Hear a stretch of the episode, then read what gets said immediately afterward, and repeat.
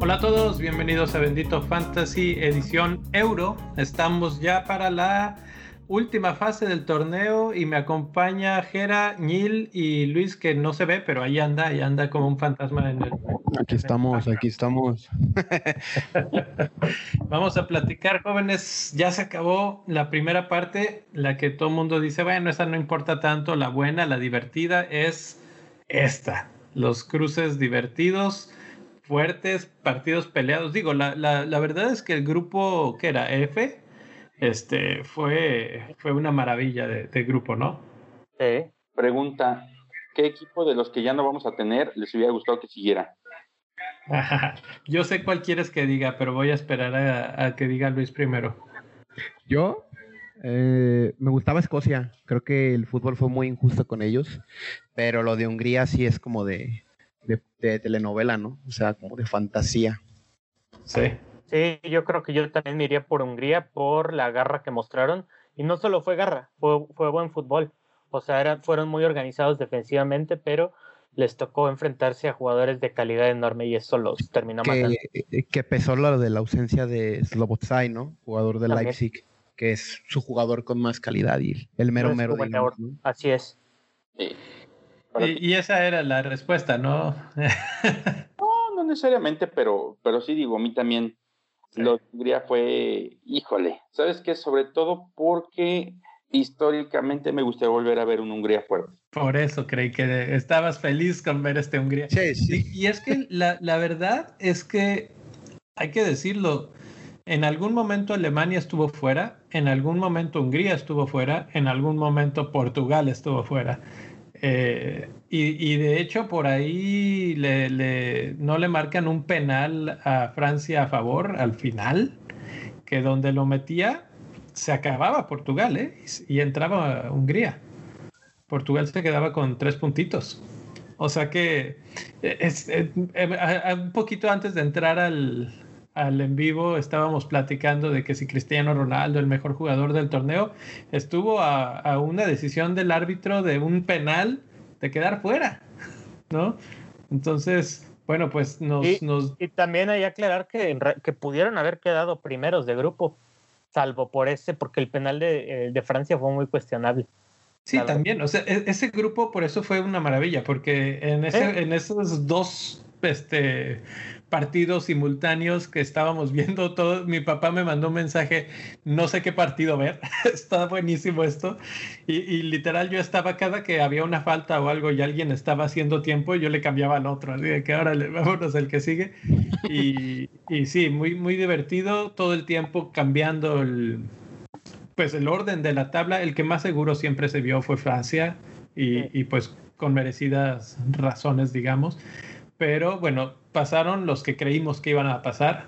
Está Francia, está Alemania, que no convence mucho, y está, eh, se me está escapando el otro, eh, ¿quién era? Francia, Alemania y Portugal. Portugal, Portugal, obviamente, sí. Eh, entonces, ahora sí, están los cruces, déjame los pongo en pantalla, eh, ¿dónde están los controles aquí? Cruces. Tenemos Bélgica, Portugal. ¿Cómo, ¿Cómo, le hacemos? ¿Los, ¿Los digo todos o me voy uno por uno y nos vamos discutiendo? Yo creo que la llave de un lado y la llave del otro, porque eso okay. es muy importante. Está, del, vamos a decir, del lado izquierdo Bélgica, Portugal. Uh -huh. Está eh, Italia contra Austria. Está Francia contra Suiza y Croacia contra España. Ok. Y yo creo que ahí nos quedamos ahorita y luego analizamos la otra llave. Ok, va, vas. Voy, ¿con qué empezamos? ¿Con el Bélgica-Portugal? Sí. Ay, me tocó la Cenicienta. la Cenicienta, ¿por qué Cenicienta? Porque es la meta de la fiesta. A ver, pues. La, de este lado. Del otro lado también hay otra Cenicienta. Este, Bélgica-Portugal. Yo creo que es un juego Está, bra está, bravísimo por el corazón que le pone Portugal y por este el factor cristiano. Ok.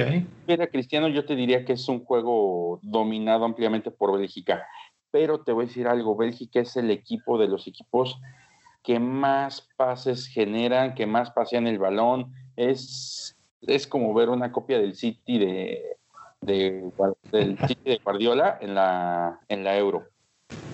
Es ¿Será que por eso me gustan? Puede ser, es que sabes que es un equipazo completititito. O sea, tú ves cada línea, en cada línea hay, hay dos, tres jugadores que son, son interesantes. En la tercera fecha que jugó la banca, este, era una banca sasasa. Creo que les falla la defensa nada más, ¿no?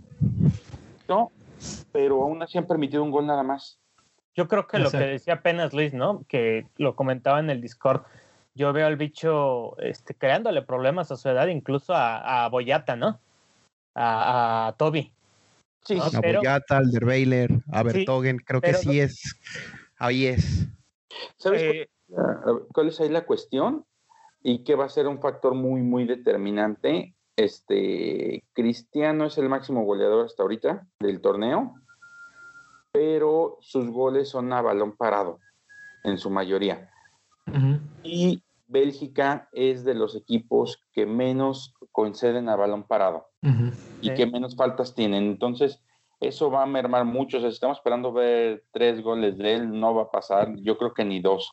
Y en cambio, Bélgica sí tiene muchos jugadores con los cuales ofender y tiene jugadores que van muy bien por arriba y por si fuera poco, Portugal es de los equipos que más golpean. Saludos a Pepe. a ver, eh, en términos de fantasy.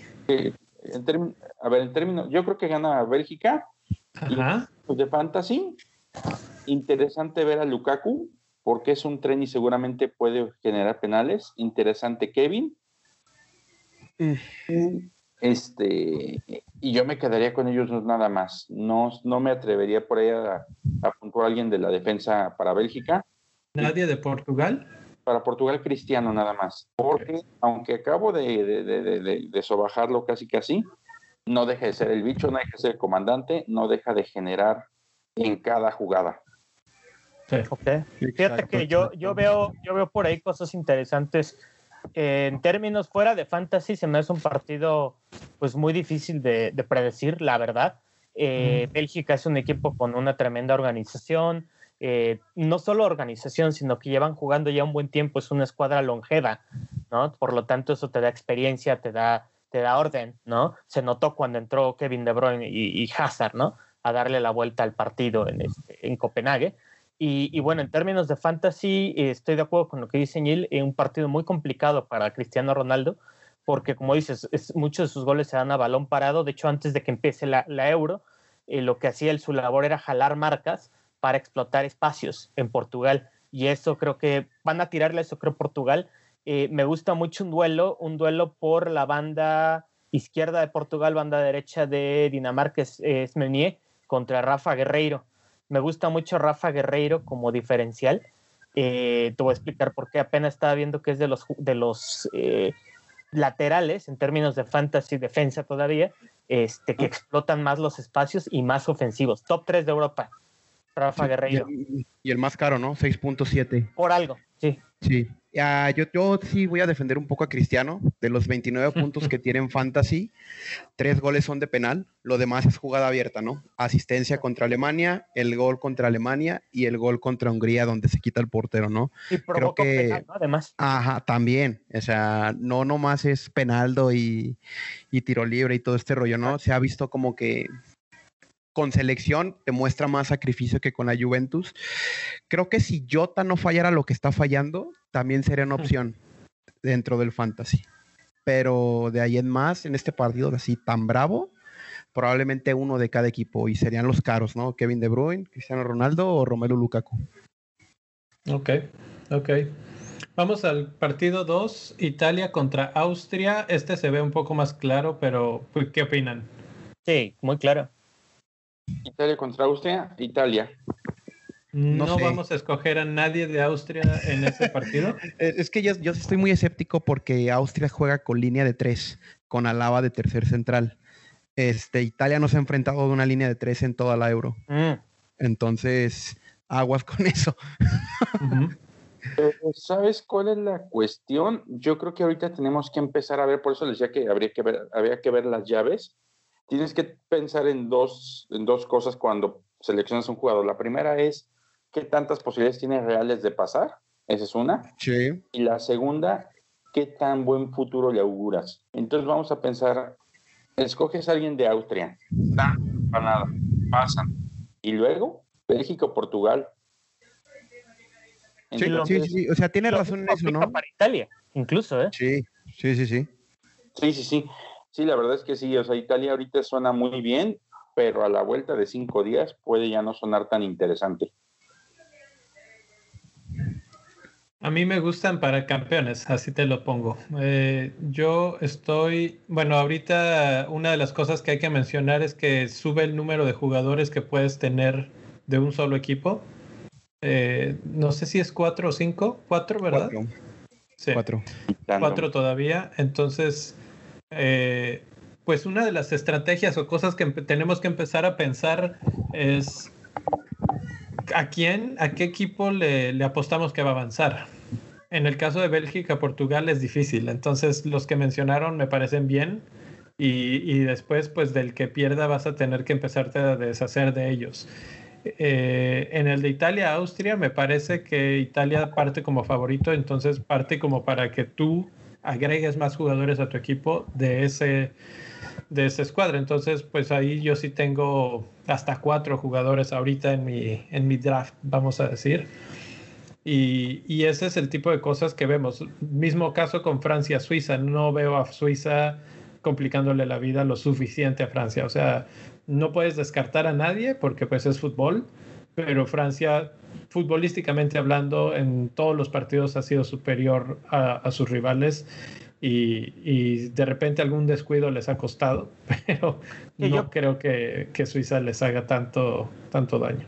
Yo creo que en los partidos tan claritos o en los cruces tan claritos ya es más una cuestión de qué jugadores, ¿no? Cómo te anticipas, si te quieres ver diferente, eh, a quién eliges, ¿no? Uh -huh. En el caso de Italia, por ejemplo, es, es muy, está muy cantado, ¿no?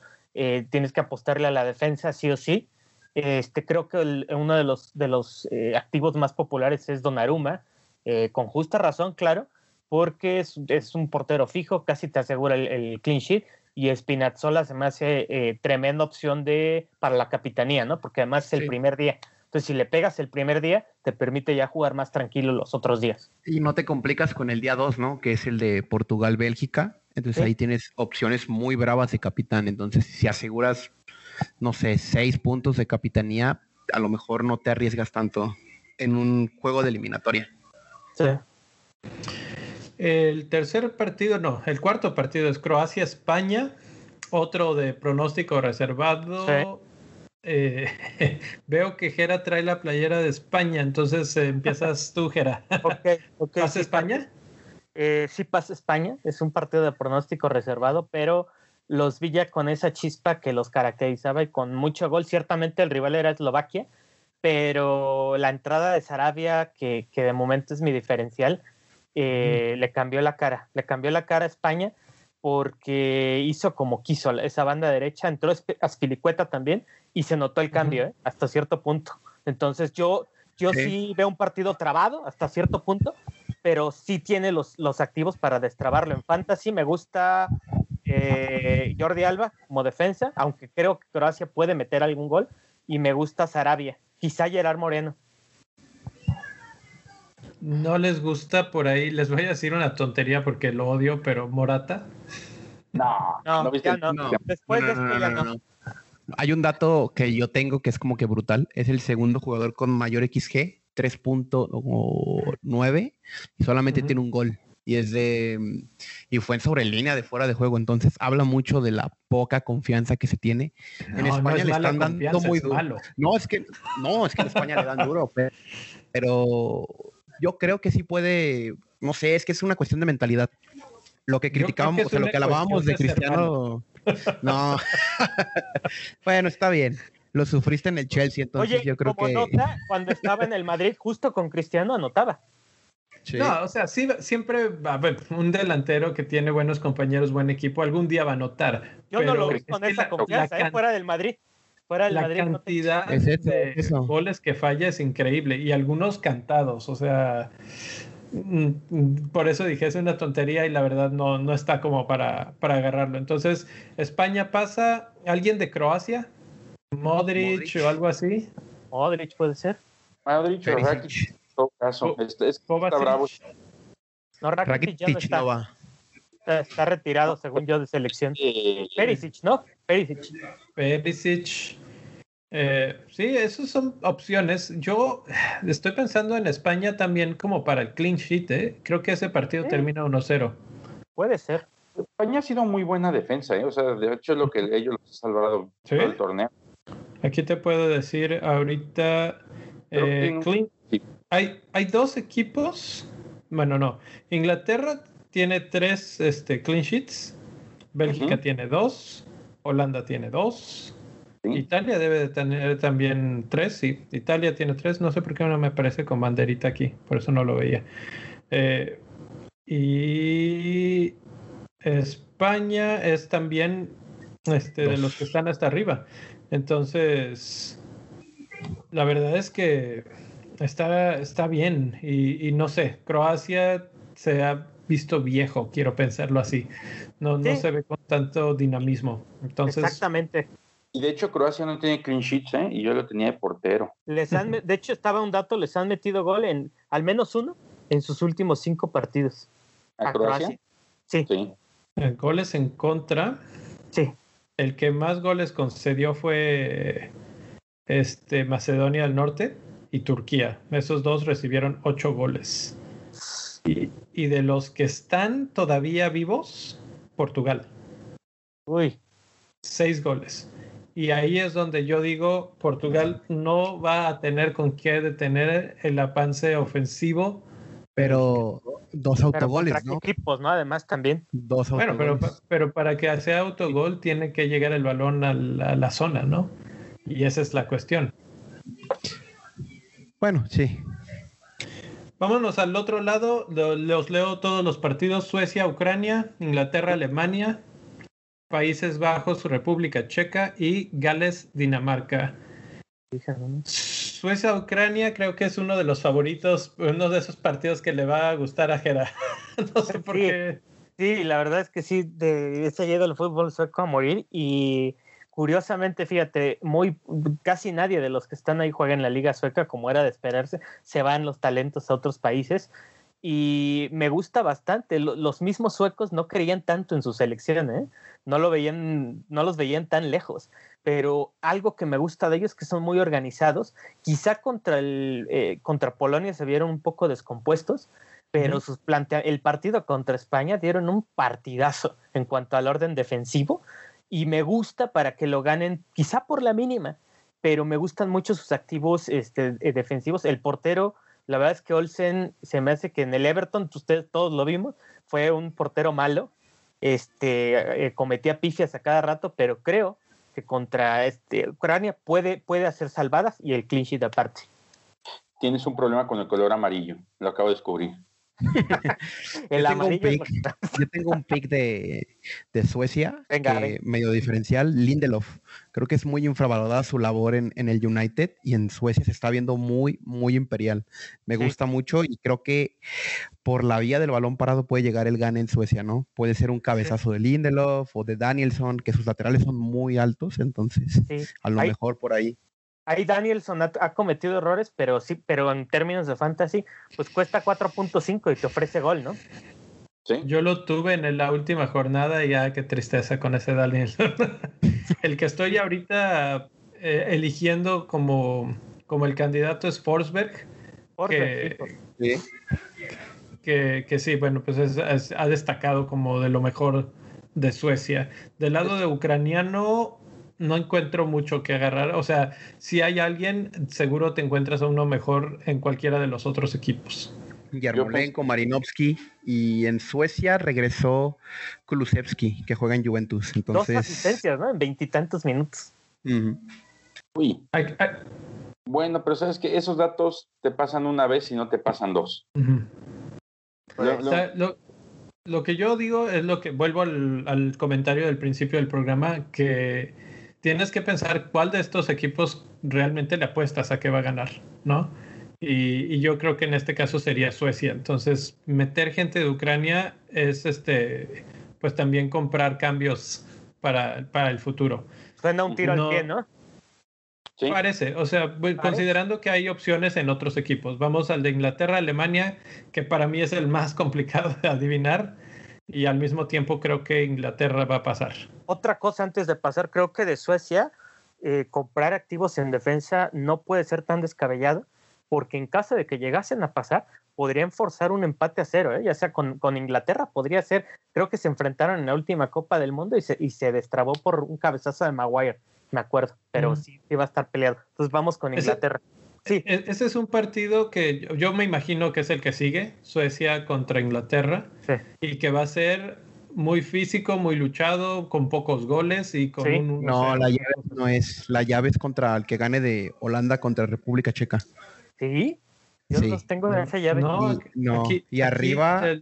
ah, no, sí, cierto, sí, cierto. sí, es así. Mala mía, mala mía.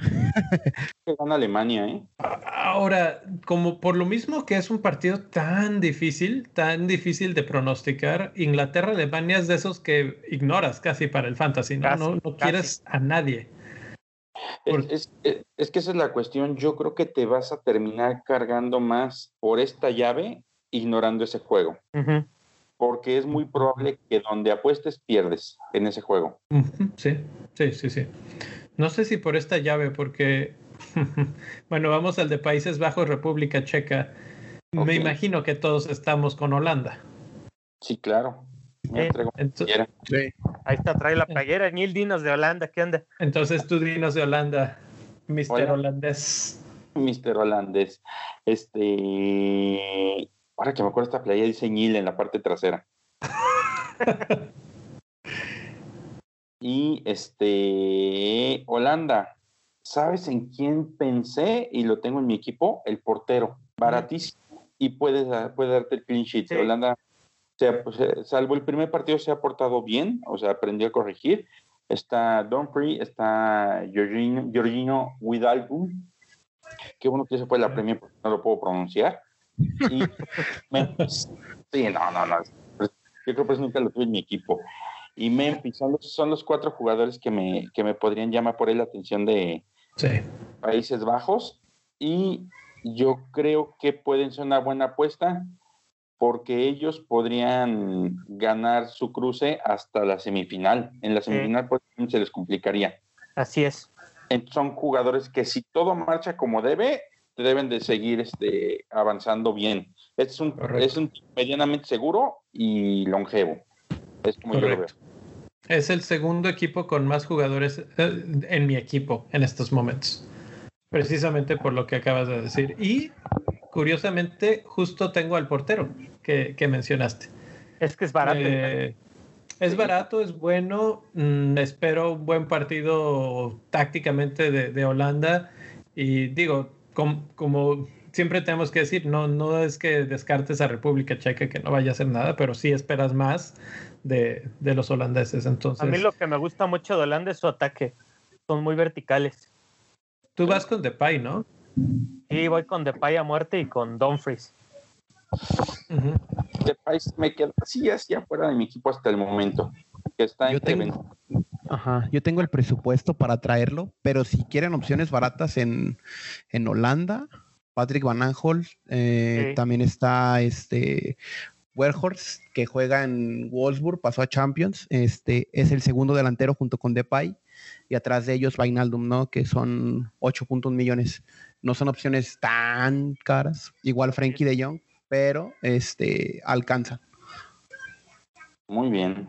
Perfecto, pues ese y de los checos, de los checos, atentos con, con Patrick Schink, Kufal y Suchek, ¿no?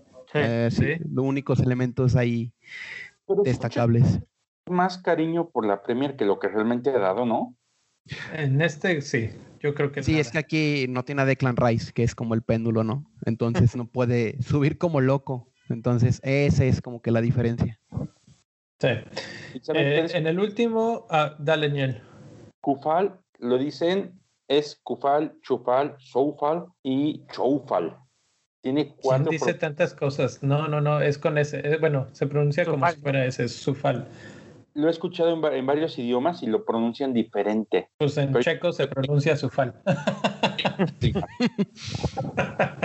Digo, pero como no somos checos, dile como tú quieras, Koufal. el, Cofis. El Cofis, exacto. Eh, vamos a Gales, Dinamarca. De Gales, Dinamarca, que este tipo Gareth Bale es el único que me interesa de Gales realmente. Pero lo he tenido en los tres primeros partidos y no creo tenerlo en el último. Mi fichita está en Dinamarca. Sí. Ah, yo tengo ahí dos candidatos en Dinamarca. A ver. Suéltalo, suéltalo. Es el capitán, que tampoco puedo pronunciar, número cuatro, Simon Simón Kiar. Ajá. El Kiar. Qué bueno que te contratamos, Serva. para mí. Y, el, otro es este Pierre-Emile Holbrook. Tres asistencias. Tres asistencias. Y 5.5 millones está baratísimo y te puede redituar. Y si mal no recuerdo de los que juegan primero. Sí. Ellos juegan el 26. Entonces, si la cajeta es importante corregirla con él. Sí. Sí. Este, lo comentaba hace rato antes de, la, de que entráramos en, el en vivo. Y a mí el jugador que, que ha atrapado mi atención es, es eh, Joaquín Mele por su explosividad. O sea, yo lo veía, no había analizado sus estadísticas y decía, vamos, sí sube mucho, tiene muchos toques en el área, este, y no es coincidencia que, que sea compañero de, de Gossens, ¿no? En el, en el, Atalanta. Ese equipo me, me, ha sorprendido por cómo sus contrataciones están tan dispares entre sí, pero muy buenas. Por ejemplo, y Mel en términos de fantasy, este, tiene más tiros al arco que, todo, que los delanteros de, de Dinamarca. Entonces, él, él, juega de, de, carrilero. Es carrilero por izquierda, pero si bien, si bien recuerdo, es derecho. Entonces recorta mucho y dispara. De hecho, anotó, ¿no? Contra Rusia. Anotó un gol. Y de, voy, a, voy a decir algo arriesgado, porque es muy, muy arriesgado, pero en una de esas es opción de capitán. Wow, ¿a ti te gustan los capitanes defensas? Me estoy dando cuenta. Sí, fíjate, me he dado cuenta de que tienen mucho más, tienen techo los que hacen algo.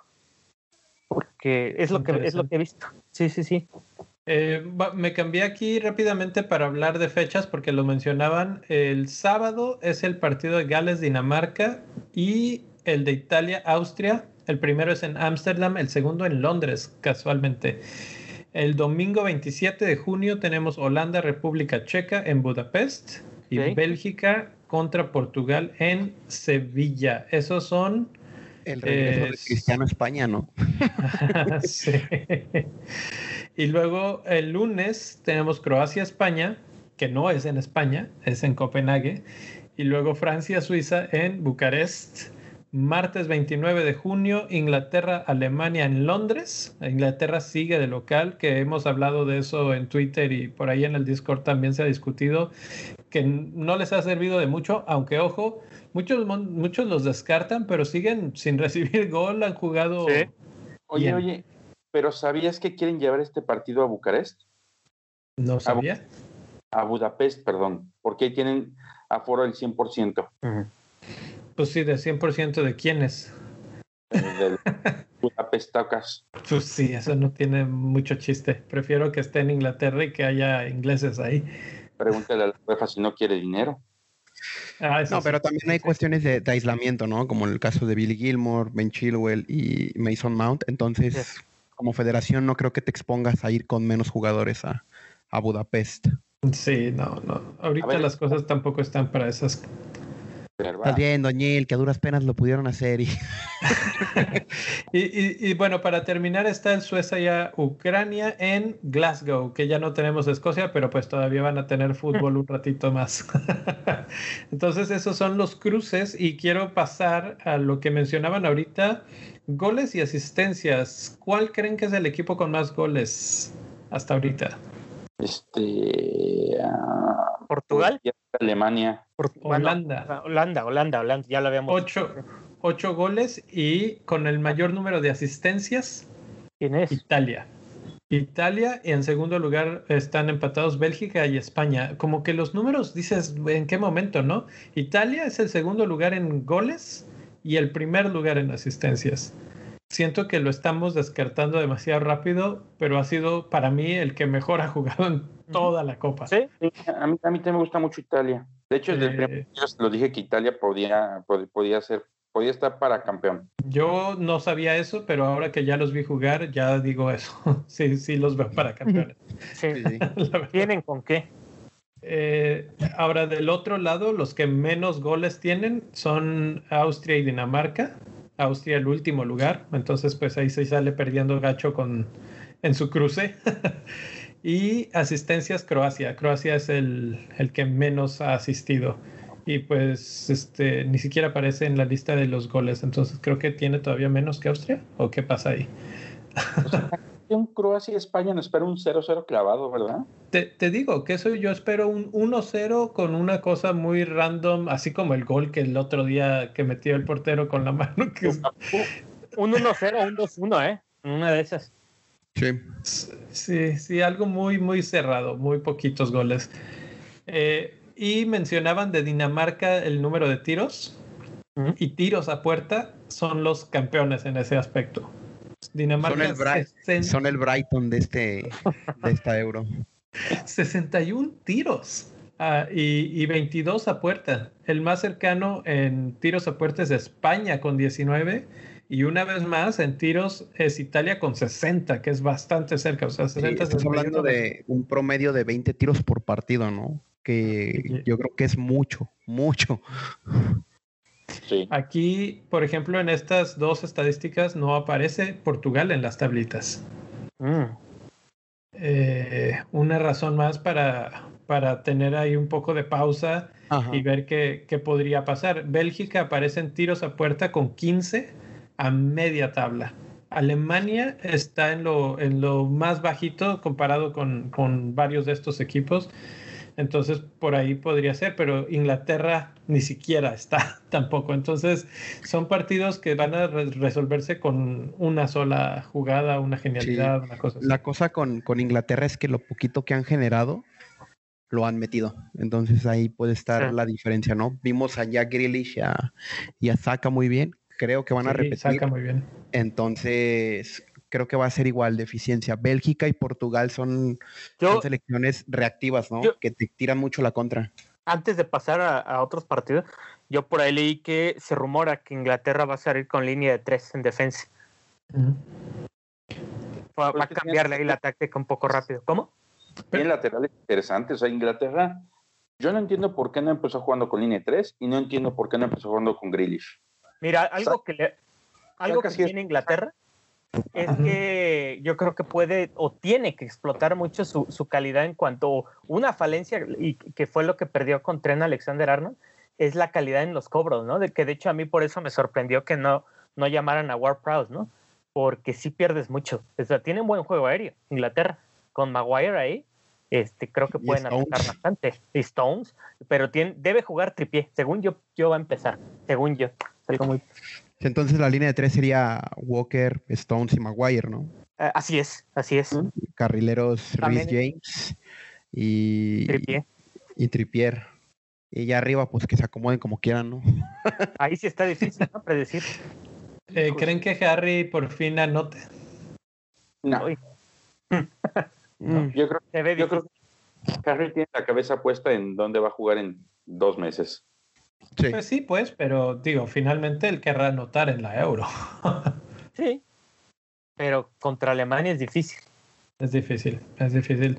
Eh, vamos a la estadística de penales. Adivinen quién es el que más penales tiene. Levante la mano. ¿Alguien? pues claro que es Portugal con tres y todos los demás 1, 1, 1, 1, 0, 0. eh, Holanda, República Checa, Rusia, Francia, un penal. Eh, sí, el campeón de los penales es Portugal. Dos puntos por penal ganado, hay que recordar, mencionaban que Cristiano ganó un penal y, y aunque lo fallaran, no, no le quitan esos puntos, que bueno, de todas formas los tira él. Ahí mi pregunta es, ¿son dos puntos por penal ganado y si además lo anota son más puntos? Mm, Sí. sí, Sí, porque son dos eventos di- indistintos. Dos Sí. eventos Sí. distintos. O sea, en vez de un gol de cuatro puntos, estás haciendo un gol de seis, como si fuera un gol de defensa. así es. Es como gol de fútbol americano esto. Y si el mediocampista cobra, son siete puntos de un gol. Y algo que hemos visto mucho en este torneo es este atajados, que te da cinco puntos para los porteros que atajan penales. Sí. Entonces ahí hay que, hay que poner atención qué porteros han, han atajado por ahí. Fíjate que nos queda... en la que los penales valieran igual para todos. Portero, defensa, medio delantero, te dieran tres puntos a la goma o dos puntos. Puede ser. Puede ser. Es que es lo que algo que ha demostrado este euro es que qué tan difícil puede ser cobrar penales, ¿no? A esas en esas instancias. ¿Cuántos fallados? Sí. Y finalmente tenemos las tarjetas amarillas que te quitan un punto y te puedes suspender a tu jugador por acumulación. Y hay un empate en primer lugar. Está Croacia, Alemania, Francia, Gales, Suiza, todos con cinco amarillas. Uy. ¿Francia? Francia con cinco, Alemania con cinco, Croacia, Gales, Suiza. han sufrido, ¿eh? ¿Quiénes? Todos. Francia. Sí, bueno, todos, pero Francia no esperarías verlo ahí. Alemania sí, porque eh, viene a menos, va a cambiar entrenador, la relación está desgastada, entonces Alemania yo sí esperaba algo así, pero, pero, Francia no. Es doble, esta es doble. ¿Por qué? Estoy doble. Eh, sí, está, sí, me aparecías doble en la pantalla. Eh, los siguientes son República Checa, Finlandia, Dinamarca y España, todos con cuatro. O sea, bueno, hay una cantidad de amonestados impresionante en esta, en esta etapa. No se han borrado, ¿verdad? No. No, sea sí se puede, sí se pueden borran en cuartos, así que aguas con este cruce de, octavos porque puedes tener jugador suspendido, entonces probablemente eso afecte a las transferencias. Sí, eh, exactamente, hay que, hay que tener, hay que poner un poquito de atención ahí si tu jugador ya, ya está carreando uno de esos y presientes que va a pasar a la siguiente ronda, bueno, pues también checar que no vaya a ser suspendido, ¿no? Y, pues ya está, ¿alguna otra cosa que quieran agregar? Este, no, estoy a punto de darme un balazo en el pie. ¿Por qué? ¿Del tamaño de Morata? ¿Vas a comprar a Morata? No, no, no, no, no, no, no, dije balazo, no, En el pie, no en la cabeza, dices. Te puedo caminar y fallar como Morata. No. Este, estoy considerando vender a Cristiano. Memphis. No espérate, espérate. Traes a Memphis, que tiene un cruce relativamente sencillo y tiene muchas posibilidades de anotar. Cristiano creo que no tiene tantas, aunque sí va a anotar. Y con la lana que me sobra, me voy de compras o de pirujas y me traigo a este a este, ah, se me fue el nombre, a Ciro Inmóvil, Ciro Inmóvil, que es medio y juega de delantero. Mm. Mm. Ah. No sé, no sé. Creo que Cristiano eh, sí, sí le tendría miedo a Cristiano en estos momentos. Sí, la verdad es que sí. Sí, le han, faltado mucho el respeto a ustedes en Fantasy. Y las tres jornadas, las tres ha castigado, entonces aguas ahí. No, yo, yo lo he tenido de capitán las tres jornadas. Uy, al contrario. o sea, yo, yo considero que es un jugadorazo y que nos va a dar muchos puntos y que no ha jugado tan bien como sus números lo dicen. Pero, pero este, la verdad es que siempre termina siendo mi capitán, porque además es el último partido, bueno, era el último partido, entonces era muy fácil ir recorriendo la fichita hasta que ganaba Cristiano la capitanía. Ahora ya no va a ser el último partido, hay, hay juegos después, aunque no creo que, que los partidos más adelante sean, sean mejores que en cuanto a puntos que, lo que nos pueda dar. Entonces, bueno, pues eh, seguiremos platicando. Síganos en, Twitter, arroba bendito fantasy. Ahí vamos a seguir platicando sobre todo de tarjetas amarillas. Tenemos que ver ahí. El, otro día subimos ya información sobre los jugadores que han cambiado de precio. Que eso es algo que, que no veíamos tan, o sea, no se ha visto tan seguido, pero sí han ido poco a poquito subiendo. Y una diferencia con el fantasy de la Premier League es que no van a subir diario, ¿no? Hasta donde tengo entendido es una vez por ronda. Sí. Así es. Y otra cosa es que ahorita ya va a ser como la última gran oportunidad de eh, elegir, no sé, algunos jugadores diferentes, porque ya en, en cuartos casi todos los equipos empiezan a aparecer, ¿no? Sí, sí, es la última oportunidad de, alcanzar a los que se te escaparon o de escapárteles más. Sí. Entonces, eh, sí, sí, ya después eh, cambiamos que cinco cambios en la que sigue. Tres. Tres. Tres nada más. Tres y cinco para semis. Ok, tres en la que sigue. Entonces, hay que escoger muy bien. Si te excedes de un lado, por ejemplo, yo que tengo cuatro de Italia, si los eliminan, empiezan los problemas, ¿no? Sí. Porque además, bueno, van, van, a eliminar a cuatro equipos. Ah. Entonces, es que, y es que la cosa es que ya, si uno ya se quemó los, los dos comodines, como en ah, mi caso, pues ya tienes que, que pensar bien los cruces. Exacto, exacto. Aquí, aquí vamos a tener que entrar al, a los cambios con hits, yo creo. Al eh, nihilismo. Al nihilismo, como se le conoce, para los que no saben, el nihil le encanta hacer cambios y lo conocemos como el nihilismo.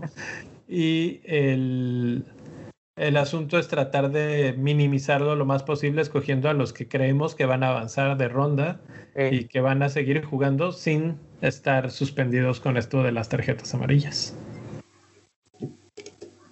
Así es. Bueno.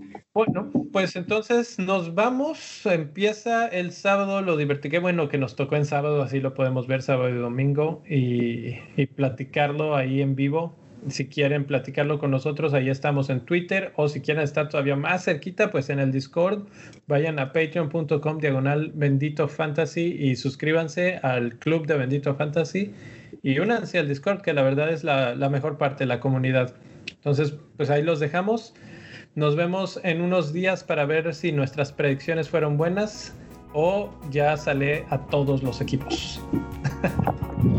Hasta la próxima. Bye. Adiós a la tripiera.